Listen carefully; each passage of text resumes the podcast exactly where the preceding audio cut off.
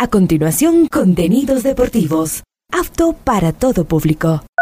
Este programa es de comentarios y de información deportiva. Conduce John Lester Hidrobo. A esta hora, Ondas Cañaris, su radio universitaria católica, presenta Onda Deportiva, con toda la información local, nacional e internacional de los deportes. Comenzamos.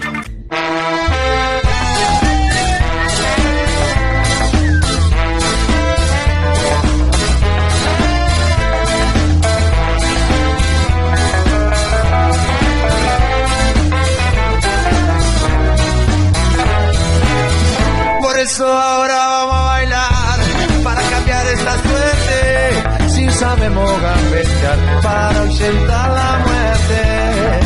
Vamos a bailar para cambiar esta suerte. Si sabemos gambetear para ausentar la muerte. Hola, ¿qué tal? ¿Cómo les va? Buenas tardes. Aquí iniciando la programación Onda Deportiva, hoy martes 6 de febrero programa 1371 a lo largo del día. Abundante información, vamos a iniciar nosotros en este programa hablando de Copa Libertadores de América, vamos a hablar también de Liga Deportiva Universitaria de Quito, en general, cómo se mueven los clubes a propósito que el 1 de marzo se inicia la Liga Pro. Comenzamos. Vamos a hablar de Copa Libertadores de América, porque esta semana se inicia la Copa hablando de no fase de grupos. Eso todavía hay que conocer los que ganan esta etapa, partidos de ida y vuelta, para luego ir al sorteo fase de grupo, los cuatro que representan a cada uno de los grupos a nivel de América, a nivel del continente. Ingresamos entonces con la Libertadores de América.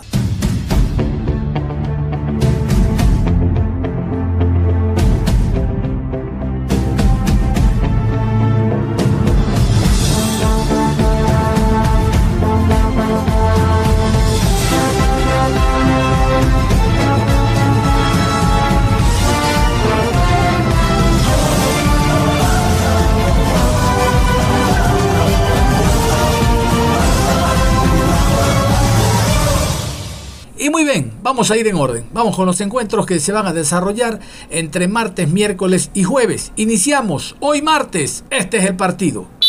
Hoy martes 6 de febrero, Ciudad de Valencia, 20 horas con 30. Puerto Cabello versus Defensor Sporting. Por el grupo E1. Árbitro central, Carlos Ortega. Asistente 1, Miguel Roldán. Asistente 2, David Fuentes. Cuarto árbitro, Bismar Santiago. En el bar, David Rodríguez, asistente de bar, Heider Castro. Colombianos, asesor de árbitros, Candelario Andarcia, Venezuela. Encargado de la calidad, Wilson Lamuró, de Colombia. Y a propósito de este encuentro, vamos a hacer contacto con la República Bolivariana de Venezuela. Pablo Emilio Zapata, periodista venezolano, nos da detalles de este encuentro Puerto Cabello Defensor. Hola John Lester, un gran saludo a la distancia, que sea con abrazo de gol. El fútbol venezolano tiene mañana su primer compromiso en Copa Libertadores de América. Su primer representante es Academia Puerto Cabello, equipo que dirige el técnico venezolano Noel Chita San Vicente, el más ganador, el de mayor experiencia en el fútbol doméstico, pero como todos los años tiene una deuda, una materia pendiente y es la actuación de las oncenas vino tinto en el fútbol internacional. Para nadie es un secreto que necesita Academia Puerto Cabello pasar a su rival, Defensor Sporting, el uruguayo, que mañana 8 y 30 de la noche rivalizará aquí en tierras venezolanas. ¿Qué tiene este equipo de Academia Puerto Cabello? Importante, se ha basado su fuerza en sus extranjeros. Los defensores Cristian Moreno, Facundo Cobos, argentinos, Cobos lateral, Cristian Moreno central, pero tiene a dos colombianos, dos volantes o eh, uno media punta y uno más de enganche, como Congo de enganche y González de media punta.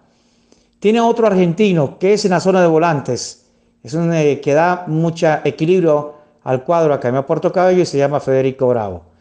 Pero su fuerza está en los venezolanos. Quiero señalarles que tiene a Michael Covea, quien estuvo en el fútbol argentino con Rosario Central y ha tenido una muy buena actuación. Este jugador es insignia en el equipo de Academia Puerto Cabello. Junto a la llegada de Rubén el Católico Roja, un volante zurdo de llegada con mucha presencia en el pórtico rival, además de un jugador también de experiencia en el fútbol colombiano y de buen nivel, buena categoría como Richard Celis, ha llegado el equipo venezolano. Y la verdad que lo de Mico Fedor, es, repito, lo que tiene a mucha gente entusiasmada, es el otro venezolano. Aunque aporta mucho Carlos Hermeño, un volante de quite, Nata Roberto, otro jugador defensor que puede trabajar sobre los dos, sobre dos costados, pero también tiene una fuerza importante en ataque quien está en la selección preolímpica, que por cierto juega hoy frente a Argentina, que despachó a Ecuador, una selección con más dudas, no sé, eh, para lo que hemos llegado muy de cerca a este preolímpico, la venezolana nos dio muchas sensaciones extrañas frente a este Brasil 3 a 0, cosas poco usuales. Pero bueno, es eh, Luis Hernández, jugador que al regresar seguramente va a ser eh, titular en este equipo. Pero hay una incógnita, es un holandés de origen africano, Okito Kongo, quien eh, hace las veces, va por momentos titular, va al banco, le da mucha rotación al técnico San Vicente. Es un equipo que basa su trabajo en mucha presión. Es un equipo que tiene esa entereza, que tiene buen manejo, que se hace sentir de local. Equipo equilibrado entre jugadores de experiencia, que ya tienen unos cuantos, unos cuantos jugadores de experiencia, y jugadores, y jugadores, y jugadores que le da de la cantera el equipo, el equipo de Academia de Puerto Cabello.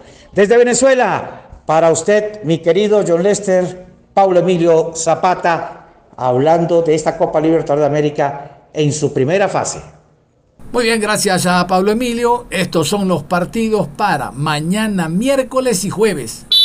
Mañana miércoles 7 de febrero en la ciudad de Cochabamba, 20 horas con 30, Aurora de Bolivia se enfrenta a Melgar de Perú. Árbitro central, Paulo Sanovelli. Asistente 1, Rafael Alves. Asistente 2, Guillermo Díaz Camilo. Cuarto árbitro, Edina Alves. En el bar, Dayan Muniz. Asistente de bar, José Rocha, brasileños. Asesor de árbitros, Pedro Saucedo de Bolivia. Encargado de la calidad, José Luis Espinel, Ecuador. Jueves 8 de febrero en la ciudad de Quito, 19 horas con 30. Aucas se enfrenta a Nacional de Paraguay. Árbitro central, Piero Massa. Asistente 1, Claudio Urrutia. Asistente 2, Carlos Poblete. Cuarto árbitro, María Belén Carvajal. En el bar, Rodrigo Carvajal. Asistente de bar, Edson Cisternas, Asesor de árbitros, José Lara, de Ecuador. Encargado de la calidad, Henry Gambetta, de Perú. A propósito del Papa Aucas, vamos a continuación con este comunicado oficial que hace la alcaldía de Quito en torno a la aprobación para que hayan público, hablando de espectáculos masivos, incluyase el fútbol. Este es el comunicado que les damos a conocer a ustedes en torno a la presencia de público. El gobierno de Ecuador tomó la decisión de que los eventos masivos que se quieran realizar en el país sean aprobados por la Intendencia de cada cantón. De esta manera, la realización de los partidos de fútbol con presencia de público en Quito queda en potestad del municipio encabezado por el alcalde Pavel Muñoz. El burgomaestre de la capital se mostró muy abierto en su postura y dio a conocer que los eventos masivos tendrán toda la apertura para realizarse.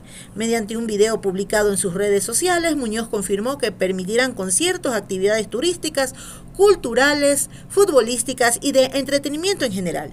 Eso sí, el alcalde dejó claro que entregarán los permisos a los eventos que tengan los permisos claros y cumplan con los requisitos necesarios. Los organizadores deberán terminar los espectáculos una hora antes del toque de queda en la ciudad de Quito, que va desde las 0 horas y se extiende hasta las 5 de la mañana.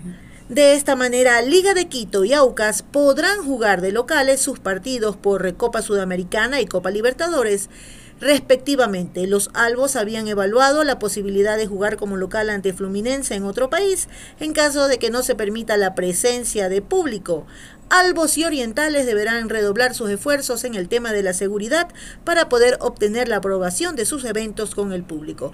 Aucas será el primer equipo en tener acción en Ecuador, ya que disputará la fase 1 de la Libertadores este jueves 8 de febrero frente a Nacional de Paraguay.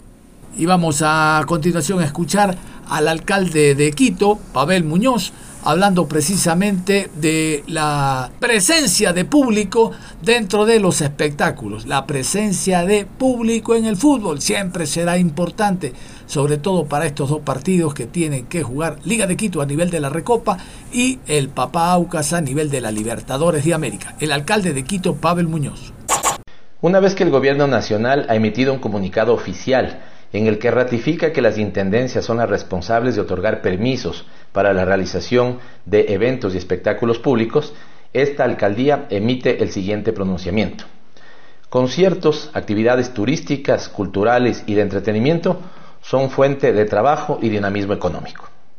En relación con las últimas definiciones del Gobierno Nacional respecto a la autorización de eventos públicos, esta alcaldía ratifica su compromiso con el normal desarrollo de todas las actividades en la capital de la República, siempre y cuando éstas tengan los permisos del caso y cuenten con procedimientos claros y los más altos estándares de seguridad. En este sentido, para la realización de eventos o espectáculos públicos, los organizadores deberán seguir los procedimientos ordinarios que ya existen en eh, nuestro marco jurídico para la autorización del municipio del Distrito Metropolitano de Quito y además seguir el procedimiento para el permiso de la Intendencia de Pichincha. Se pide que los organizadores de los eventos tomen las prevenciones necesarias para que los horarios de toque de queda sean respetados, concluyendo los espectáculos al menos una hora antes de la entrada en vigor de la medida que fue dispuesta por el Gobierno Nacional, es decir, el toque de queda. También les solicitamos que redoblen sus planes y sus medidas de seguridad. Como lo habíamos dicho, los conciertos, los eventos artísticos, deportivos, culturales y turísticos que están programados para los próximos días y semanas y que ya cuenten con los permisos municipales y de la Intendencia podrán realizarse con normalidad, salvo decisión contraria de sus propios organizadores o una orden del Gobierno Nacional. La seguridad es hoy la primera prioridad de la capital de la República pero también lo es el dinamismo y la reactivación económica, turística y cultural. Y esto es lo que oficialmente indica Sociedad Deportiva Aucas, este comunicado del Aucas indicando el aforo, el porcentaje, a lo mejor es una norma, este 60% podría ser dentro del campeonato después del primero de marzo, cuando oficialmente se inicie el torneo, también da algunos detalles del encuentro ante Liga de Quito. Vamos a escuchar este tema sobre la presencia de público en los estadios de Quito. Aucas recibirá a Nacional de Paraguay este jueves 8 de febrero. El director ejecutivo de Aucas informó que el aforo permitido para el encuentro será del 60% del estadio, por lo que habrá alrededor de 12.500 entradas a la venta. Además, Julián Pastor confirmó los precios de los boletos. General Norte y Sur, 8 dólares. General Central, 10 dólares. Tribuna, 20 dólares. Palco, 40 dólares. Y en esta previa del partido del próximo día jueves, Aucas ante Nacional de Paraguay, vamos a conocer algo de lo que está haciendo el equipo paraguayo antes de su viaje a territorio ecuatoriano. Nacional de Paraguay es el rival de Aucas en la primera fase de clasificación de la Copa Libertadores 2024. Ellos jugarán ida como visitantes en el estadio Gonzalo Pozo Ripalda de la ciudad de Quito. El conjunto tricolor buscará su primera victoria de la temporada, ya que en el torneo paraguayo aún no ha podido ganar. En cuatro jornadas suma dos empates y dos derrotas. La última este fin de semana, 4 por 1 en condición de local ante Guaraní. La otra caída fue en el arranque de la liga ante Sportivo Ameliano por 1 a 0 como visitante. En la segunda jornada empató de local ante General Caballero 2 a 2 y en la tercera tuvo la misma igualdad pero ante Olimpia como visitante, por lo que se ubica en el penúltimo lugar de la tabla de posiciones con dos puntos menos 4 de gol diferencia, un presente que quiere revertir con el papá a las 19 horas con 30. Es por eso que entrenaron este lunes ya pensando en su visita a Ecuador. Hay que recordar que luego de que se midan en la capital ecuatoriana, volverán a verse las caras el jueves 15 en Paraguay. Estás escuchando la estación Radio Ondas Cañaris y el programa Onda Deportiva. La salida del jugador Mauricio Martínez, al que lo apodan el caramelo, eh, argentino, sigue generando toda clase de críticas por parte no solo de hinchas, socios, sino de exdirectivos hacia la actual dirigencia del cuadro albo, que con Mauricio Martínez estábamos mejor, aun cuando el jugador no apareció en la final, pero hizo un gran año, es de lo que se queja la hinchada porque no se renovó con este jugador. Vamos a ir a esta primera parte donde conoceremos la nota sobre la salida del jugador Mauricio Martínez y lo que se dice en su momento respecto a de por qué renovó con Liga Deportiva Universitaria de Quito para esta temporada 2024. El exjugador de Liga de Quito, Mauricio Caramelo Martínez, contó su versión de lo sucedido tras su salida del equipo Albo. Martínez quería quedarse en Liga Deportiva Universitaria, pero la dirigencia no cumplió con lo pactado en el contrato para que siga en el equipo. Ellos tenían hasta el, 31 de diciembre para poner 400 mil y no lo hicieron. Yo quería volver, pero era 10 de enero y seguía con incertidumbre, dijo el jugador. Rosario Central no me dio mucho tiempo para pensar negó que haya puesto condiciones para seguir en el club. No es cierto que yo no vendría si Luis Ubeldía no lo hacía. Y vamos a escucharlo, a Mauricio Martínez, el caramelo, dando su versión del por qué la dirigencia actual de, Liga no renovó con el jugador. No me quedé en Liga porque llegó el 31 de diciembre y no, no se hizo la opción, más que nada porque hubo un problema con la dirigencia anterior que no, que no presentó mis papeles Así que bueno, después del, primero de enero ya eh, la ecuación cambió y bueno, y lamentablemente yo lo había hablado con el Doc Isaac esto tres semanas antes de jugar la final con, con el 20 del Valle, habíamos llegado a un acuerdo todo, pero bueno, él tampoco podía hacer mucho porque no tenía mis papeles, así que nada, eh, la verdad que el gesto que tuvo él conmigo fue, fue maravilloso, pero, pero bueno, yo eh, me debía a otra cosa y bueno, eh, archivaron mis papeles, nada más que eso. Con Luis no, nunca hablé, eh, obviamente hablábamos solamente de lo, de lo futbolístico, nunca hablamos tema de contrato, tema de la dirigencia, se encargaban lo que tenían que encargarse, yo solamente hacía las cosas que me pedía Luis dentro del campo de juego, nada más que eso, pero después hablaba muchas cosas que yo que no seguía en liga porque Luis no siguió, no, eso es totalmente, totalmente mentira porque más allá de que, de que Luis me pidió todo para, para que yo vaya a Liga de Quito, después pasaron muchas cosas eh, dirigenciales, nada más que eso. Y nos hizo esperar la respuesta por parte de los directivos del cuadro Albo. Hemos escuchado la versión del jugador, ahora vamos a escuchar lo que dice la dirigencia de Liga Deportiva Universitaria de Quito en torno a la no renovación del jugador Mauricio Martínez para esta temporada. Ante las declaraciones vertidas por el señor jugador Mauricio Caramelo Martínez el pasado viernes 26 de enero de 2024, en las que manifiesta las razones por las cuales no continuó como jugador de Liga Deportiva Universitaria, hacemos las siguientes aclaraciones. El señor Mauricio Martínez se vinculó a Liga de Quito para la temporada 2023 en calidad de agente libre, es decir, que sus derechos deportivos le pertenecían a él a título personal el jugador brindó una opción de renovación de contrato y o opción de compra de sus derechos a Liga Deportiva Universitaria para ser ejecutada hasta el 31 de diciembre de 2023. El contrato y adendum de trabajo donde se establece la opción de renovar su contrato fueron suscritos por parte de Liga Deportiva Universitaria de forma conjunta por los señores Esteban Paz e Isaac Álvarez en calidad de apoderados especiales del Comisión Especial de Fútbol de LDU con pleno conocimiento del contenido de las partes.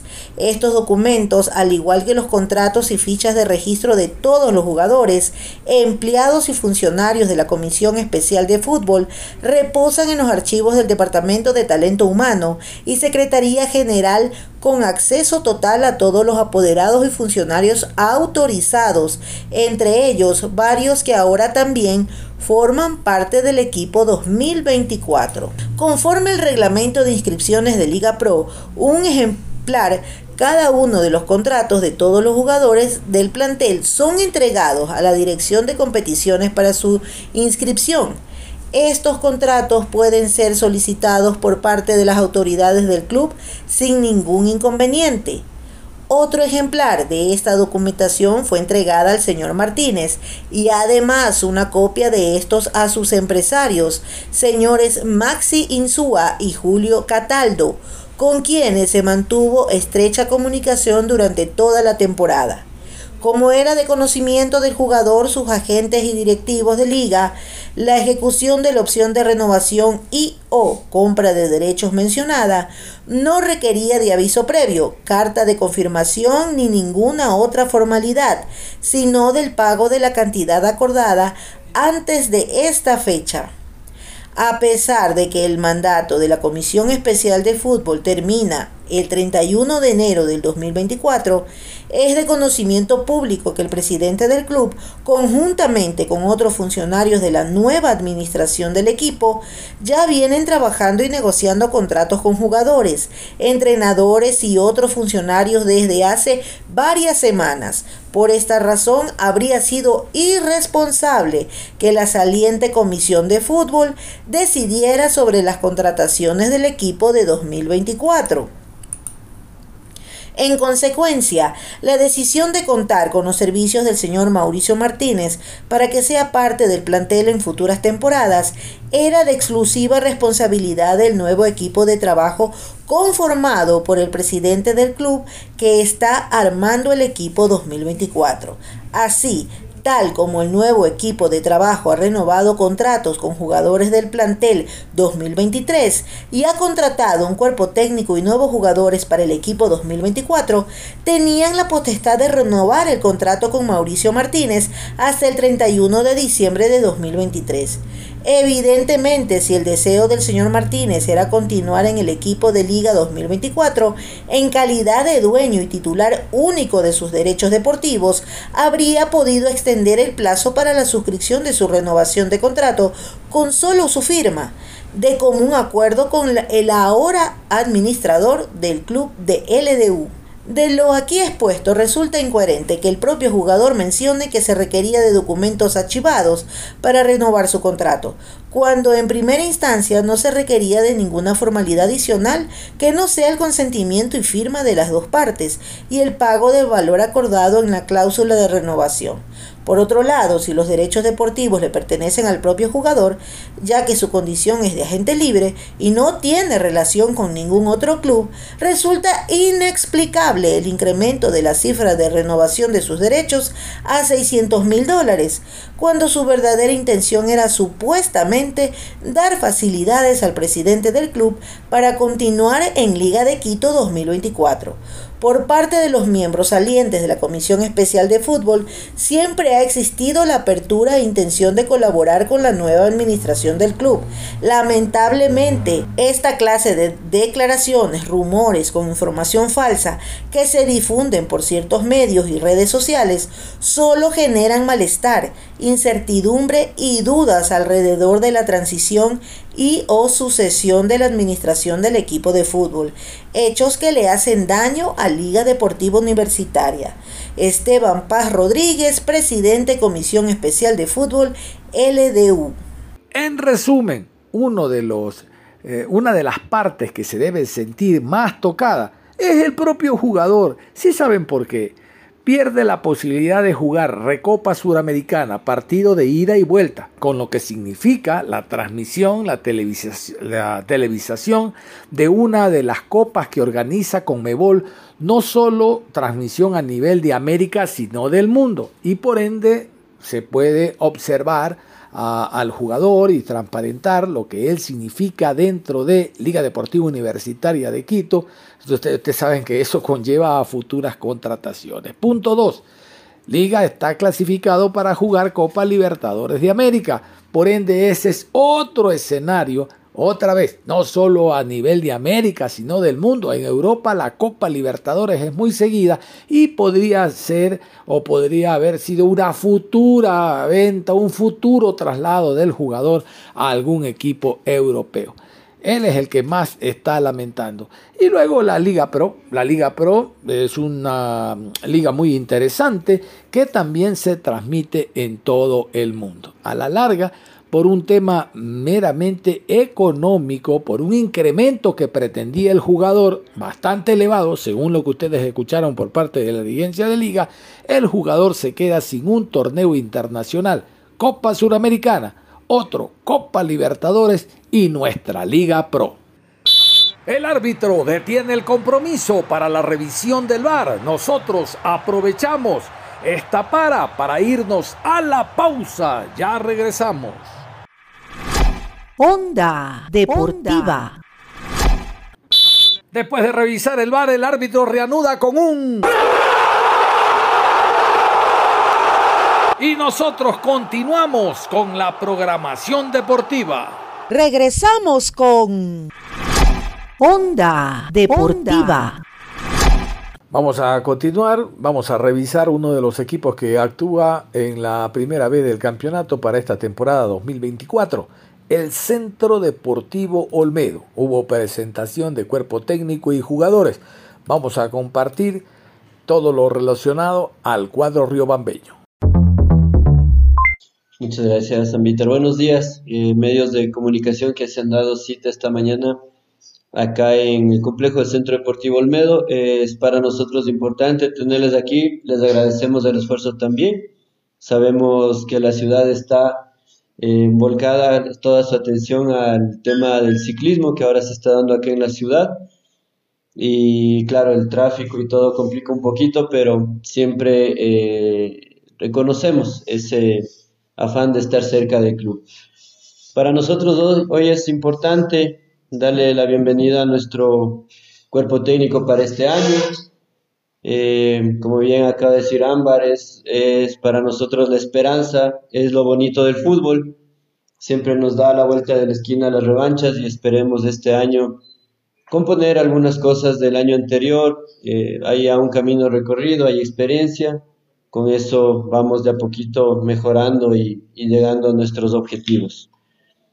Eh, profesor Juan Carlos Cruz, bienvenido, es nuestro nuevo director técnico se suman a él nuestro preparador de arqueros, el profesor Alex Bolaños, asistente técnico Omar Ledesma, que es todo lo que conocen, persona de la casa, y el regreso de, como asistente técnico del profesor Joel Poz. Eh, falta nada más la llegada del preparador físico que viene desde Colombia, el profesor Germán Horta, que ya la siguiente semana esperemos poderle tener ya aquí en la ciudad, en nuestro complejo y con eso ya tener el equipo eh, técnico completo y poder seguir avanzando en la preparación para lo que va a ser este año. Nos alegra también presentar a nuestros jugadores extranjeros. Sean ustedes bienvenidos. Maximiliano Martínez, Agustín Perdomo, esta es su casa. Nos alegra mucho contar con ustedes para este año, al igual que todos los chicos que de a poquito se han venido sumando, se están reintegrando ya las actividades eh, esperemos completar a toda la plantilla ya en los próximos días y empezar oficialmente con el trabajo que, que corresponde para este año. Sean ustedes bienvenidos, estamos aquí para eh, salvar cualquier inquietud que tengan. Gracias por estar aquí. En este momento damos paso al nuevo estratega del Ciclón de Los Andes, el profesor Iván Carlos. Bueno, agradecido al presidente por, por la confianza, a la comisión directiva Realmente es un desafío importante para mí y vengo con toda la predisposición de trabajar, con honestidad, con, compromiso, con capacidad y, nada, muy contento de poder contar con, con este cuerpo técnico, con gente de acá de, la ciudad, de Riobamba, que quiera el club, con experiencia. Así que nada, muy agradecidos a todos por, por el recibimiento, por haber estado aquí. Y bueno, esperemos que podamos lograr el objetivo que nos marcamos, que es claro y es el ascenso, y para eso vamos a trabajar. A ver, yo creo que el Olmedo tiene toda la, la, posibilidad y toda la capacidad y toda la estructura como para salir de esta situación en la que se encuentra hoy. Pero eso lleva mucho trabajo, mucha organización, mucho compromiso de parte de todos, del cuerpo técnico, de los jugadores que, que están y los que vendrán, de la parte de dirigencia también.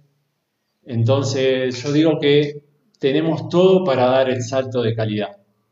Pero para eso no nos podemos quedar en lo que somos, en lo que es el nombre Olmedo, sino que hay que meter muchísimo trabajo, muchísimo más trabajo del que se venía haciendo.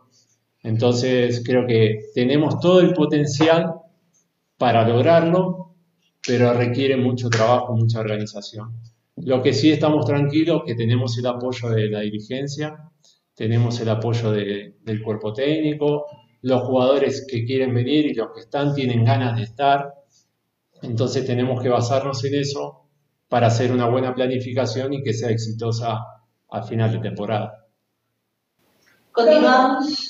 Una pregunta más. Profe, ¿cuáles serán las primeras acciones que usted tomará una vez que ya fue todo en toda la fila ya dentro de este deportivo este completo?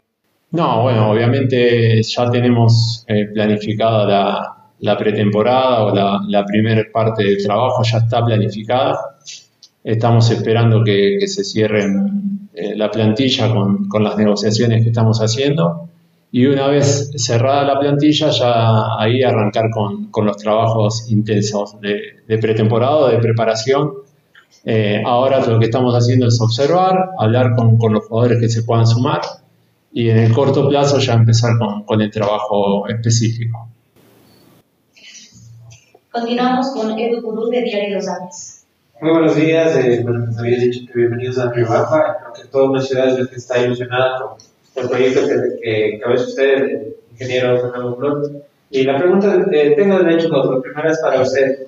Eh, ¿En dónde radica esa visión para eh, empezar a ver a otros mercados y ahora tener unos fichajes que si bien eh, acá no teníamos tanto conocimiento la prensa sobre eh, la carrera de cada uno, eh, apostó usted por, por el talento joven, creo que también los que vemos más allá de, de, lo superficial entendemos que el fútbol se maneja así, con un trabajo serio de scouting, con un trabajo serio de, de contactar talentos y, y, yo quisiera saber en, dónde radica precisamente esa posición de, su lado. Y la segunda, para usted, perdón, eh, ¿cómo, ¿cómo, ve llegar a una ciudad primero que, que la altura es considerable y segundo, eh, tomando en cuenta que es un desafío eh, profesional en tu carrera, creo que es la, primera eh, vez que, que, firmas un contrato profesional y, y, y a tus espaldas de en toda una ciudad con ese sueño.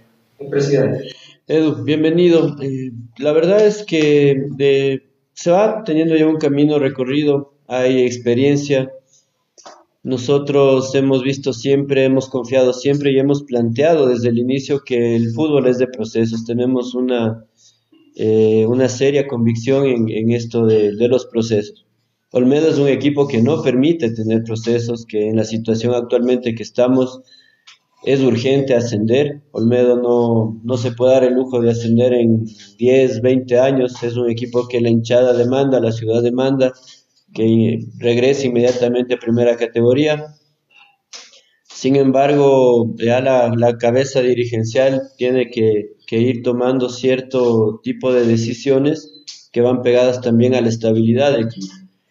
Esta estabilidad lo que nos va a dar es precisamente confiar en la juventud. Para tener resultados diferentes hay que comenzar a hacer las cosas de manera diferente.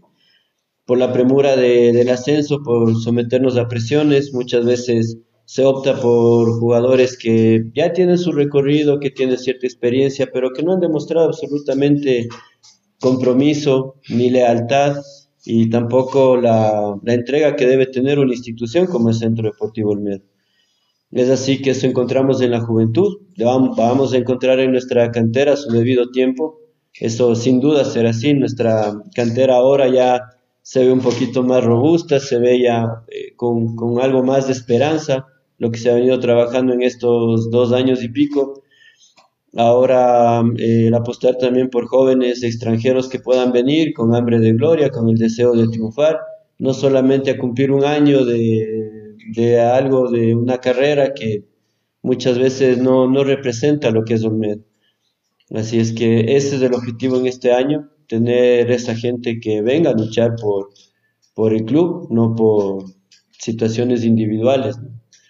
Acá se ha demostrado bastante en la parte dirigencial, en el equipo de trabajo que tenemos, la entrega hacia esta institución y esa entrega tiene que transmitirse definitivamente a la cancha.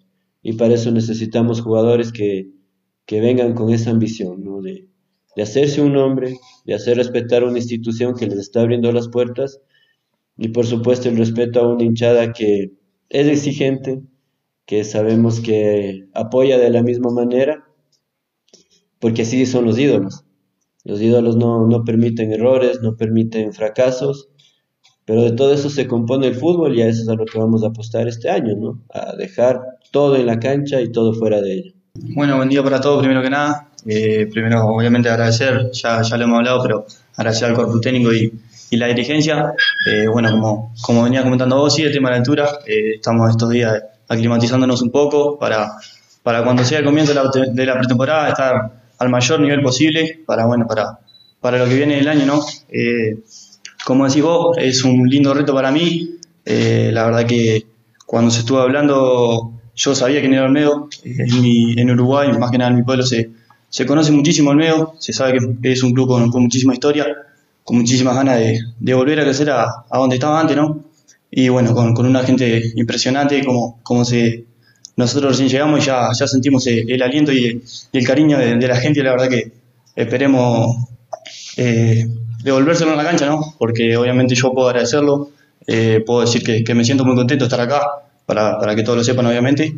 Pero creo que lo que importa es lo que sea ahí adentro de esa cancha y bueno, eh, decirle que, que, sin duda van a tener mi, mi 100% ahí adentro. Muchísimas gracias. Continuamos con Joaquín Yaulema de un saludo fraterno a primeros quienes están presidiendo la, la mesa, el nuevo director técnico y el cuerpo técnico que está conformado por esta temporada, igual a las nuevas contrataciones que esperamos que tengan una buena campaña que corresponde a este torneo que es muy difícil. Eh, mi pregunta es para el profesor Juan Cruz. En realidad son dos preguntas. Una sobre el tema de conversatorio, cómo nació justamente el interés con el Centro Deportivo porque sabemos que el año anterior sí. ya había una carpeta, ya había el interés por parte del club levandeño, y la otra es las características de, que usted dijo de Masi Martínez, que es un delantero eh, de origen uruguayo, y también de Agustín Perdomo, que se incorporarían para esta temporada al Centro Deportivo. Sí, nosotros eh, estuvimos en conversaciones el año pasado, eh, realmente el acercamiento lo, lo habíamos hecho a través de, Luis Valdivieso, que, que, él me conocía de Argentina. Eh, las conversaciones han, habían sido muy buenas y, así como se lo dije al presidente, creo que, que la decisión que ha tomado el año pasado eh, también ha, había sido la correcta. Eh, yo obviamente tenía la esperanza o las ganas de venir, pero creo que la decisión que tomó fue la correcta y después obviamente lamentablemente y, y, a mí también me dolió que no hayan salido las cosas como, como todos esperaban porque sé que son gente honesta y que han, que han trabajado de buena fe. Y bueno, a raíz de eso seguimos con las conversaciones y, y bueno, ahora se dio esta oportunidad de, venir y, y, bueno, los tiempos a veces no los define uno, sino que, que los define el destino y, nada, si se dio ahora la oportunidad porque porque es ahora el momento y no tengo dudas de, de lo que podemos hacer. Con respecto a, a, a las contrataciones de, de, los dos jugadores extranjeros que, que vos me preguntaste, eh, la realidad es que las condiciones de, del delantero eh, son las condiciones que yo busco en un delantero, un delantero que, que vaya a todas las pelotas, que tenga movilidad, que no dé ninguna por perdidas, pero lo fundamental es que tenga gol y él tiene una trayectoria de goles bastante importante. Si él logra plasmar aquí en, en Olmedo lo que todos creemos, no tengo dudas que, vamos a estar hablando de, un jugador exitoso. Y con respecto a- al arquero, eh, lo mismo. Eh, un chico joven con, con ganas, con, con una estructura de, física, eh, con una buena altura, que es lo que a mí me gusta, y, un, chico sano, trabajador, que tiene muchas condiciones y que también, si, si él puede volcar lo que todos creemos, va a ser un, un proyecto exitoso también, no solo para él, sino que para, para el Olmedo, ¿no? Continuamos con William Zavala de Positivas. Buenos días para todos. Primero el éxito para esta temporada. Una pregunta para el ingeniero. Si bien es cierto, es presenta al técnico, al nuevo director técnico. Sin embargo, ya se ha venido trabajando como Marco, asistente y otras personas más. ¿Cómo está el plantel? ¿A cuántos se les ha podido ratificar? Los errores se aprenden. El año anterior faltó goles en el Deportivo Miedo y algunas cosas más que este año se quiere cumplir el objetivo que es ascender a la Serie. ¿Cómo está el plantel de los jugadores del año anterior? ¿Cuántos han sido ratificados? Gracias. Buenas tardes, bienvenidos. Es, es verdad, nosotros todos los años queremos alcanzar objetivos, ¿no? En primera vez fue el mismo, tratar de mantenernos pese a la sanción, pese a todo lo difícil que fue la parte deportiva, no se dio. Eh, ahora en segunda categoría el año anterior apuntamos definitivamente al ascenso, es algo que siempre vamos nosotros como directorio a, a tratar, de volver siempre, de tener Olmedo en lo más alto. Hemos hecho todo el esfuerzo, definitivamente es un club que económicamente tenía una de las plantillas más, más costosas, que aquí como ustedes ven, como tenemos el predio, las concentraciones, eh, la forma de entrenar, de movilizarnos, es un equipo de primera. Entonces siempre tenemos ese objetivo, siempre. Ya lo que pasa en la cancha no lo podemos controlar, definitivamente es fútbol. Fuera de eso, hacemos todo el trabajo necesario, incluso tratamos de exigirnos siempre más. Como digo, este año tenemos que hacer las cosas diferentes. El año anterior seguimos cierta lógica de, de la forma de contratar, de la forma de traer jugadores, que es la lógica que todo el mundo maneja y que sigue recomendando hasta ahora. Pero como digo, como dije al inicio, hay que hacer las cosas diferentes para tener resultados diferentes. Hay jugadores en el año, del año anterior que sí nos interesa, con los cuales seguimos en conversaciones. Eh, estamos, hemos firmado con, con, ya yo entendería que un 30% de los chicos que nos interesan, no, no todo el plantel definitivamente es de interés de Olmedo que se quede, porque al final supimos entender que no hubo esa entrega, no hubo ese compromiso, y acá definitivamente necesitamos eso. No necesitamos figuras, no necesitamos nombres, necesitamos trabajadores, gente que venga a dar todo por el club.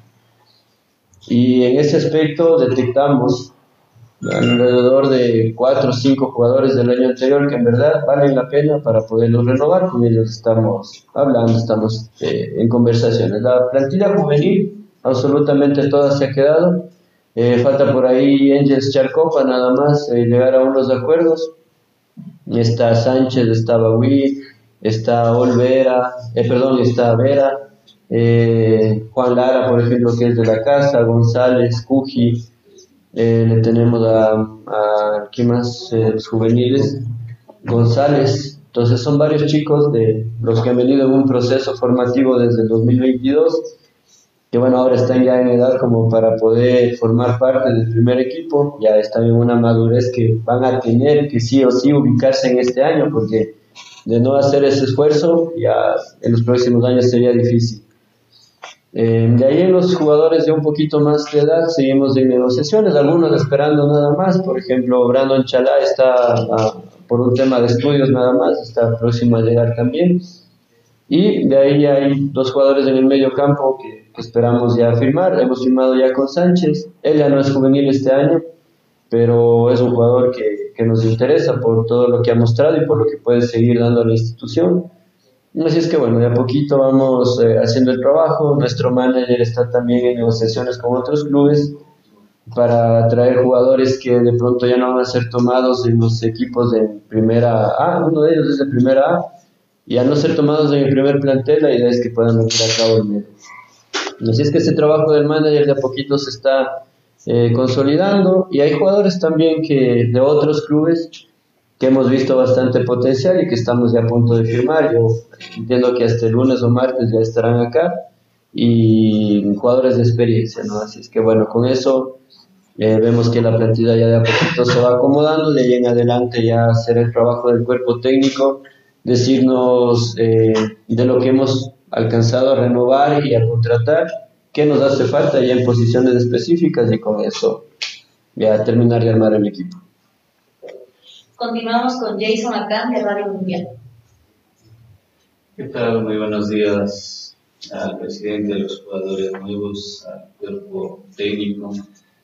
Eh, mi pregunta va enfocado al, al, director técnico. ¿Nos podría contar su trayectoria, los méritos que ha conseguido en el ámbito deportivo, obviamente, que lo avale para llegar al Centro Deportivo Almedo? Bueno, mira, yo soy entrenador desde el 2004. Quiere decir que ya llevo 20 años en, en este ambiente de, del entrenador. Eh, he dirigido en el ascenso de, Argentina, He tenido la posibilidad de trabajar en juveniles, en fútbol profesional, tener la posibilidad de trabajar con jugadores de, del ascenso, con jugadores del primer nivel mundial también.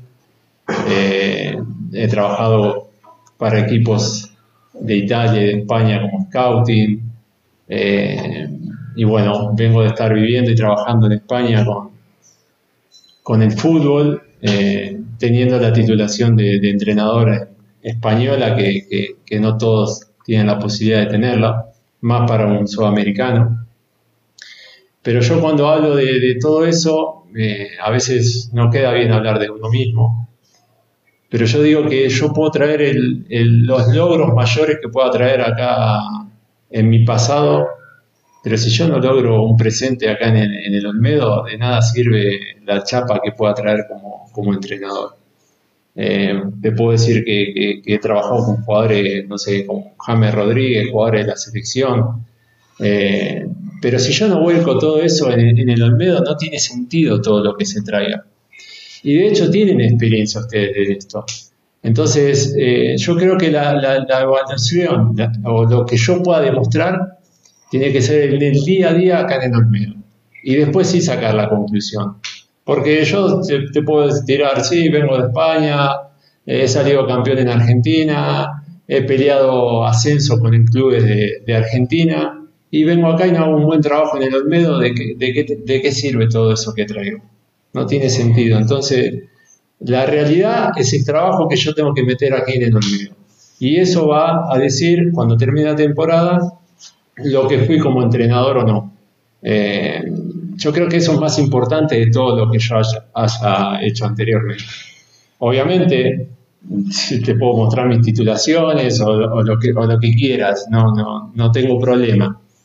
Pero la realidad es el trabajo que yo vengo a hacer en Olmedo. Y esa es la realidad que debe interesar hoy en día.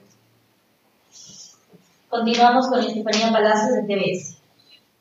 Eh, buenos días a todos los presentes. Profe Juan Carlos Cruz, bienvenido a la Sultana de los Andes de Bamba. Gracias. Vengo en representación del canal TVS, como él estaba diciendo, y pues bueno, ¿no? Es un gusto tenerlo acá, pero eh, por información de la directiva sabemos de que usted también es profesional y tiene experiencia con las formativas de los equipos por los cuales ha pasado. Sí, sí. Sabiendo que segunda categoría necesita de juveniles dentro de los juegos que se van planteando en cada fecha, ¿cómo es ese plus que viene a mostrar el Centro Deportivo Olmedo con este, esto favorable a su conveniencia con las formativas y con los nuevos juveniles que llegan aquí?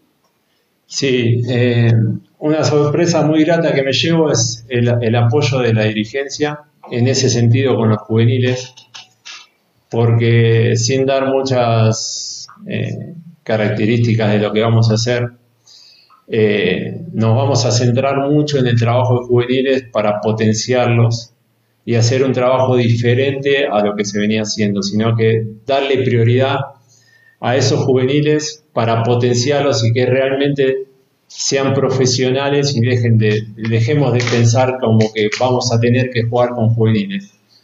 Eso lleva un proceso, un trabajo que lo vienen haciendo Joel y pero que realmente de la parte de dirigencia eh, necesitamos ese plus y esa confianza que nos han dado para que podamos hacer ese trabajito especial con los jugadores juveniles 2004, 2005, que, que sean la base eh, y que sean el soporte necesario que necesita el plantel profesional para dar ese salto de calidad en los, partidos, ¿no? Y que, no estemos pensando que, que van a ser juveniles los que van a entrar, sino que van a ser jugadores jóvenes potenciados por todo el trabajo que vamos a hacer con ellos especial que, he tenido el apoyo y que me pone muy contento que la dirigencia me haya escuchado en ese sentido.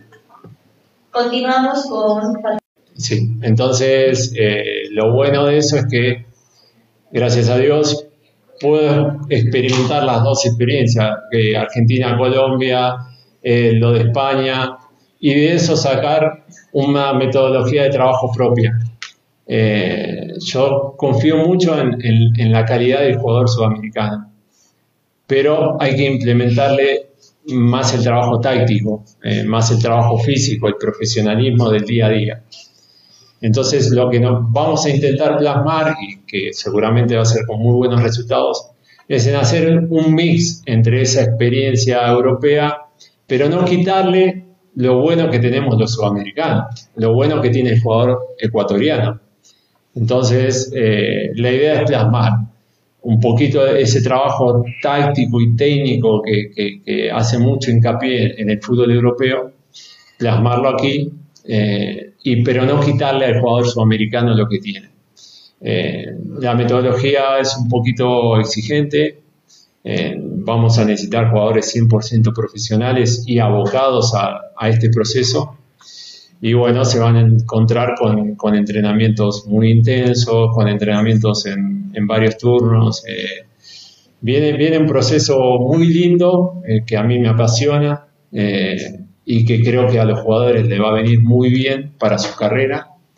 Y obviamente para, para el Centro Deportivo Olmedo va a ser algo, algo novedoso, algo bueno y que Dios quiera nos acompañe en, el sentido de que podamos plasmar todas estas ideas que tenemos que son muy buenas. Y, bueno, también estoy contento porque tanto Joel como, como Omar, el profe eh, y el profe que está, que está al caer, eh, estamos muy convencidos de lo que podemos hacer. Eh, entonces, te, vuelvo a repetir, ese mix entre lo europeo y lo, lo sudamericano eh, desde ahí creamos una metodología propia eh, que, creemos que puede ser la exitosa en este sentido. Por último, le damos paso a Julián Chiribamán de la Reina. Profesor, muy buenas tardes. Buenas tardes a todos los presentes. Recibo un cordial de sus a que hacemos Radio aquí. Mi pregunta es, ¿conocen algo del juego ecuatoriano, especialmente del Centro Deportivo Olmedo? ¿Saben que entre los más de 200 equipos de segunda categoría entre comillas, Olmedo obligado a clasificar a la siguiente fase. Olmedo tiene una visión que presiona, no es cualquier equipo. Recuerde que le, que da una comparación Boca Juniors y con otros equipos uh, que tienen una hinchada. Así es eh, aquí en Rimao, en el país centro deportivo. ¿Conoce, sabe algo? Sí, lo sé. Eh, a raíz de estas conversaciones que hemos tenido en, el torneo anterior, antes del comienzo, eh, he investigado mucho, he hablado con entrenadores que están trabajando aquí, eh, entrenadores amigos. Sé la responsabilidad que tenemos. he seguido toda la campaña del, torneo anterior. sé lo que es esta categoría. Sé que es te castiga, no te premia, donde te equivocas, te quedaste afuera de todo pero es esa adrenalina que todo entrenador quiere tener. Eh, a, ver, digo, si me llaman para un equipo que va a salvar el descenso o te llaman para salir campeón. Yo quiero ir a, salir campeón, a ser protagonista, a hacer historia. Entonces, eh, obviamente, conozco el fútbol eh, ecuatoriano, el fútbol sudamericano, uno como entrenador tiene que estudiar, tiene que ver partidos, tiene que estar interiorizado en todo sé la responsabilidad que tengo. Sabemos que si bien tenemos una visión a futuro de trabajar juntos y de volver a las grandes, a las grandes historias que, tiene el Olmedo, pero sabemos que el objetivo es corto. y es el objetivo que dijo el presidente. Acá hay que ascender. Hay que armar un buen equipo, hay que armar un buen trabajo y hay que ascender. Eh, y eso para todo entrenador eh, es bárbaro, porque se están brindando y están dando todas las armas para que yo pueda ascender al equipo. Así que ese desafío a mí me encanta y es la adrenalina que, que quiere tener todo entrenador. Éxitos para el conjunto del Olmedo en esta temporada 2024. Recordar que se impone una nueva reglamentación después de la primera etapa todos contra todos, dos hexagonales, ascenso, no descenso. Éxitos y un pronto retorno a este equipo que en su momento representó al fútbol ecuatoriano en la Libertadores de América.